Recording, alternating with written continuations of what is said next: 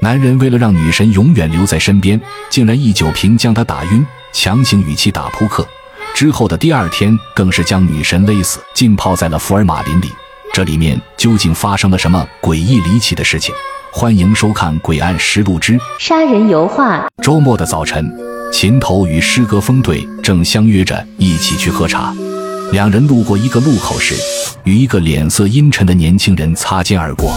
两人都是办过不少大案的老刑警，都是感受到了年轻人身上有股特殊的气息。两人对视了一下，知道今天的早茶又没得喝了，因为两人心里都明白，那年轻人刚刚一定是和冤魂有过接触。秦头随即转身喊住了正在赶路的年轻人。经了解得知，年轻人原来正赶着去报警。风队便表明了身份，要年轻人说说发生了什么事。年轻人犹豫了下，还是和秦头、风队说起了报警的缘由。原来，年轻人名叫马川，是从外地来到本市打工的。今天早晨，他和女友一同去上班，路过步行街的一家画廊，突然，画廊外挂着的一幅油画引起了马川的注意。那是一张女人的肖像画，画风细腻，非常的逼真。而引起马川注意的主要原因，竟是画上的女人很像他失踪多年的姐姐。马川的姐姐名叫马娟，五年前毕业后也来到了这个城市打工，可没过多久便与家里断了联系，失踪了。这些年家里并没有放弃对马娟的寻找，可始终是活不见人，死不见尸。马川觉得画这幅油画的人肯定和姐姐有关系。可画廊那么早还没开门，心急的他便想着报警。听完马川的讲述，秦头说道：“世界上长得相似的人那可太多了，仅凭这一点就去报警，会不会太冒失了？”马川见秦头两人有些疑惑，便接着讲了起来。原来，马川看到油画里的女人很像自己的姐姐，便凑近那幅油画仔细观察了起来。可接着发生了诡异的一幕。油画上的女人突然眼睛里流出了鲜红的血泪，随后脸上的皮肤也开始溃烂，毫无生气的眼睛直勾勾地瞪着马川，这让他瞬时愣在了那里，呆呆地看着那幅油画。而油画上的女人皮肤溃烂的越来越快，变得异常恐怖，到最后甚至整张脸皮都快烂没了，露出了血红的烂肉，眼珠也掉了下来。看到这恐怖的画面，马川甚至感到一阵眩晕。突然，马川的身体猛地一震，清醒了过来，而画中的女人又恢复了原样。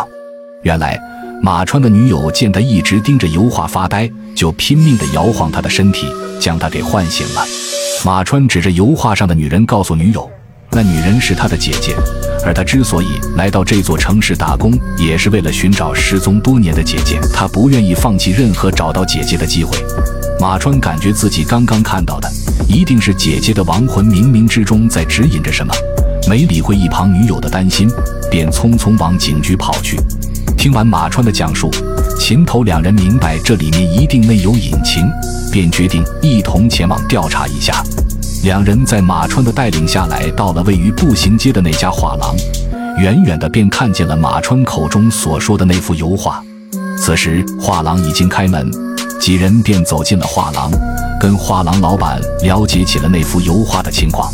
经画廊老板的介绍得知，这幅油画是很早之前一个画家放在他店里寄卖的，而画画的人之前经常来，可近两年都没见过他了。传闻说是已经疯了。随后画廊老板便又翻箱倒柜地找出了画家的住址，递给了秦头两人。秦头和风队接过画家的名片，便准备去他家走一趟。可两人担心，如果马川跟着去，万一要发现了什么，难免发生冲突，便让马川先回去等消息。马川没有办法，也只得先回去上班了。随后，两人驱车赶到了名片上画家的住址，那是位于城郊的一处公寓楼。公寓楼只有两层，显得非常的老旧，住的都是外地来此打工的年轻人。两人费了点时间，才在公寓楼的二楼找到了名片上的门牌。秦头便敲响了门，可敲了许久，里面都没有动静。就在两人以为屋内没人，准备去邻居家了解些情况的时候，屋内响起了缓慢的脚步声，随后房门便被打开了。屋里非常的黑，开门的是一个全身脏兮兮、头发披散、胡子拉碴的中年男人。秦头掏出警官证，表明了身份，向中年男人道明了来意。而那男人似乎并不感觉奇怪，好像早就知道警察会来找他，一点都不紧张。招呼了秦头二人进屋，便转身朝屋里走去。秦头两人进屋后，眼睛慢慢适应了下屋内昏暗的光线，便打量起了整间屋子。屋内满是人物的肖像油画，而主角赫然便是马川的姐姐马娟。可屋内所有的话皆是有种说不出的诡异，全是穿着血红的衣服，而皮肤的颜色都是死灰一般。秦头看男人的样子，断定他不会有所隐瞒，便开门见山地切入了正题。那中年男人听到秦头的询问，果然直接就承认杀害了马娟，而杀人的动机竟然是因为太爱马娟，希望她只属于他一个人。秦头看着中年人的精神状态不是很好，明白需要尽快让他说出一切的隐情。男人说他是绝不允许有其他男人围绕在马娟的身边，他只属于他一个人，而马娟现在每天都陪着他。听完男人的讲述，两人皆是一惊，马上意识到。马娟的尸体可能就在这间屋里。这时，身后的一个巨大的物体引起了两人的注意。那是一个巨大的圆柱形鱼缸，正立在房门后面。缸内满满的液体内泡着一个身穿大红色中式新娘装的尸体，赫然就是马娟。